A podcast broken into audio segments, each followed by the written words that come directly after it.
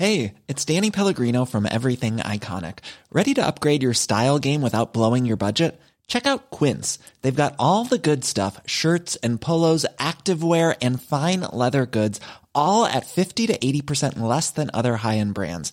And the best part? They're all about safe, ethical, and responsible manufacturing. Get that luxury vibe without the luxury price tag. Hit up quince.com slash upgrade for free shipping and 365 day returns on your next order. That's quince.com slash upgrade.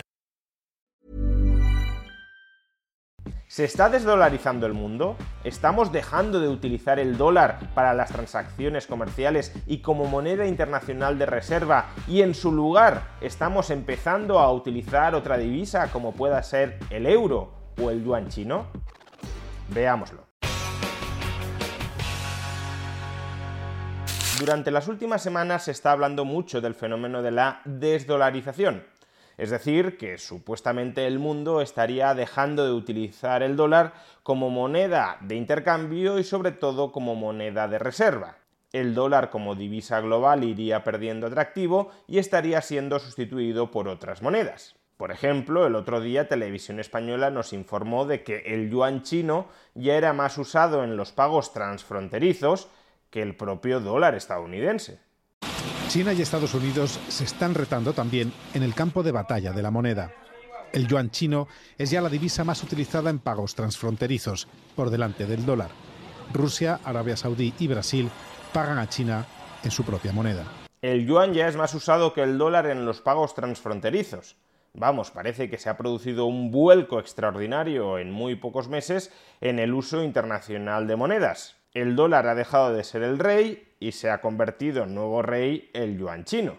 Pero al menos de momento la realidad desde luego no es esa. La noticia de televisión española, aunque ellos mismos no lo especificaran en la propia pieza en la que supuestamente informaban sobre esta información, se refería a que el yuan había desplazado al dólar en los pagos transfronterizos de China y hacia China. Es decir, que los socios comerciales de China ya le están pagando a China más en yuanes que en dólares, pero eso no significa que el dólar haya dejado de ser la principal divisa usada en pagos internacionales. De hecho, no se trata solo de que el dólar siga manteniendo la primera posición, pero cada vez con mayor dificultad, y que otras divisas como el euro o el propio yuan le vayan comiendo poco a poco terreno y claramente veamos un declive y una decadencia que nos lleve a pronosticar que en los próximos años el dólar será destronado es que no solo el dólar sigue siendo el rey, sino que, al menos de momento, tampoco se aprecia ninguna tendencia a que deje de serlo. No en vano, durante estos días hemos conocido cuál ha sido la distribución del uso de cada divisa en el comercio internacional.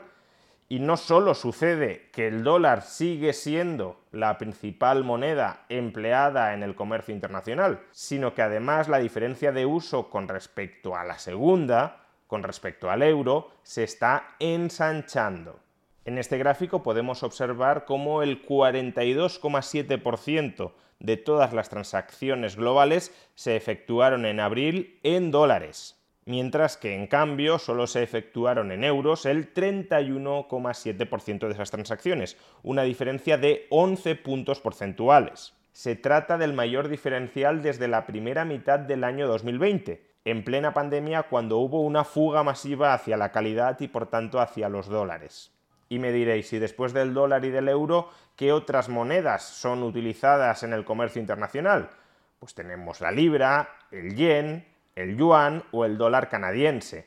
Pero al menos de momento la presencia de cualquiera de estas divisas en los pagos globales es absolutamente minoritaria y diría casi ridícula. En abril solo el 6,5% de todas las transacciones globales se realizaron en libras esterlinas, apenas el 3,5% en yenes, aún menos en yuanes, el 2,29% y únicamente el 2,20% en dólares canadienses. También es ilustrativo ver en estos casos la tendencia.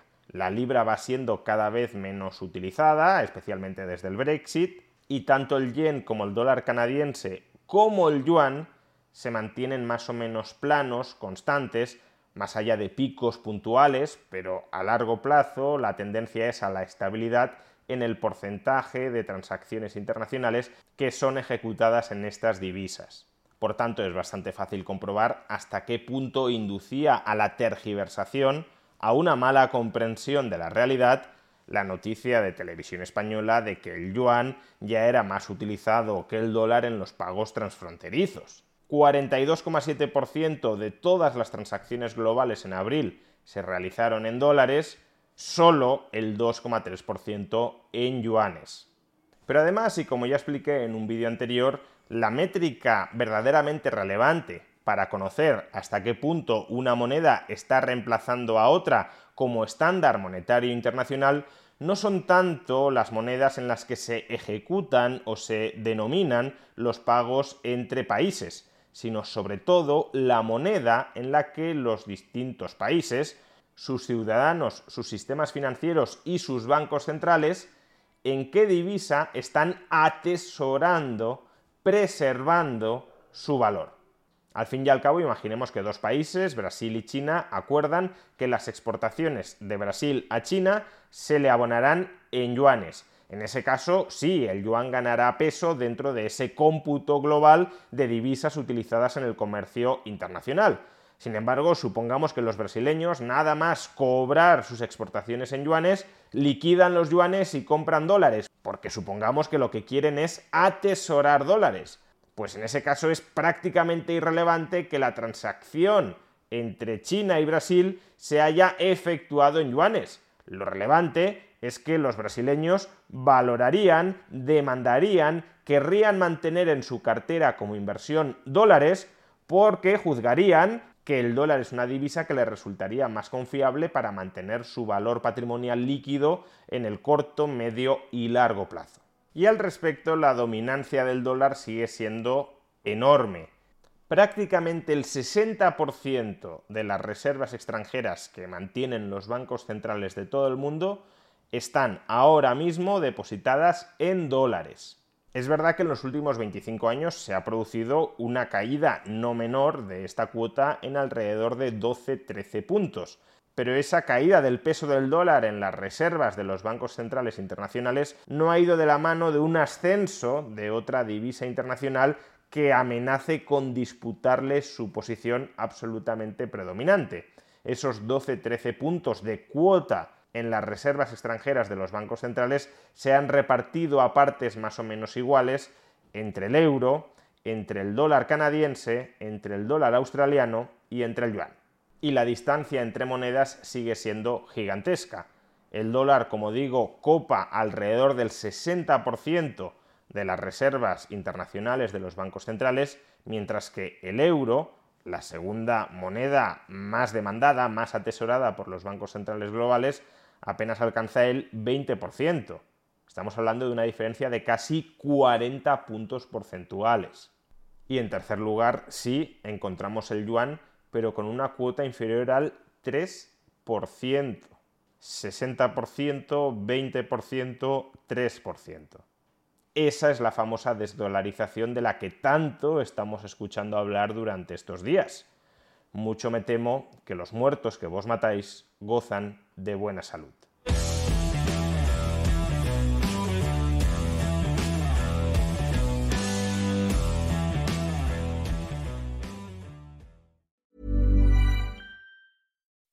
When you make decisions for your company, you look for the no-brainers. If you have a lot of mailing to do, stamps.com is the ultimate no-brainer. Use the Stamps.com mobile app to mail everything you need to keep your business running with up to 89% off USPS and UPS. Make the same no brainer decision as over 1 million other businesses with Stamps.com. Use code PROGRAM for a special offer. That's Stamps.com code PROGRAM.